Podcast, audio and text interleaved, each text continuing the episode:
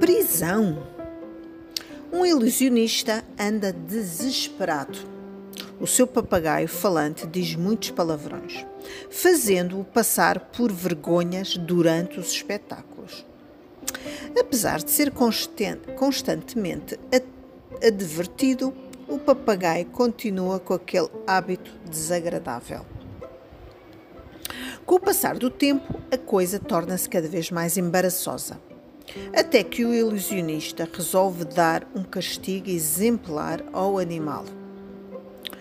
Uma tarde, depois de mais um ralhete inútil, tira-o do poleiro e leva-o à quinta de um amigo e mete-o numa capoeira com galinhas. O papagaio, danado por estar ali preso, dá bicadas na porta, mas isso nada lhe serve. Algum tempo depois, o ilusionista, convencido de que o castigo já devia chegar, vai soltá-lo. O animal promete então ao dono que nunca mais dirá um palavrão que seja. Depois, preocupado, pede-lhe: Posso fazer uma pergunta? Podes, permite o dono. Hum, o que é que as galinhas fizeram de mal?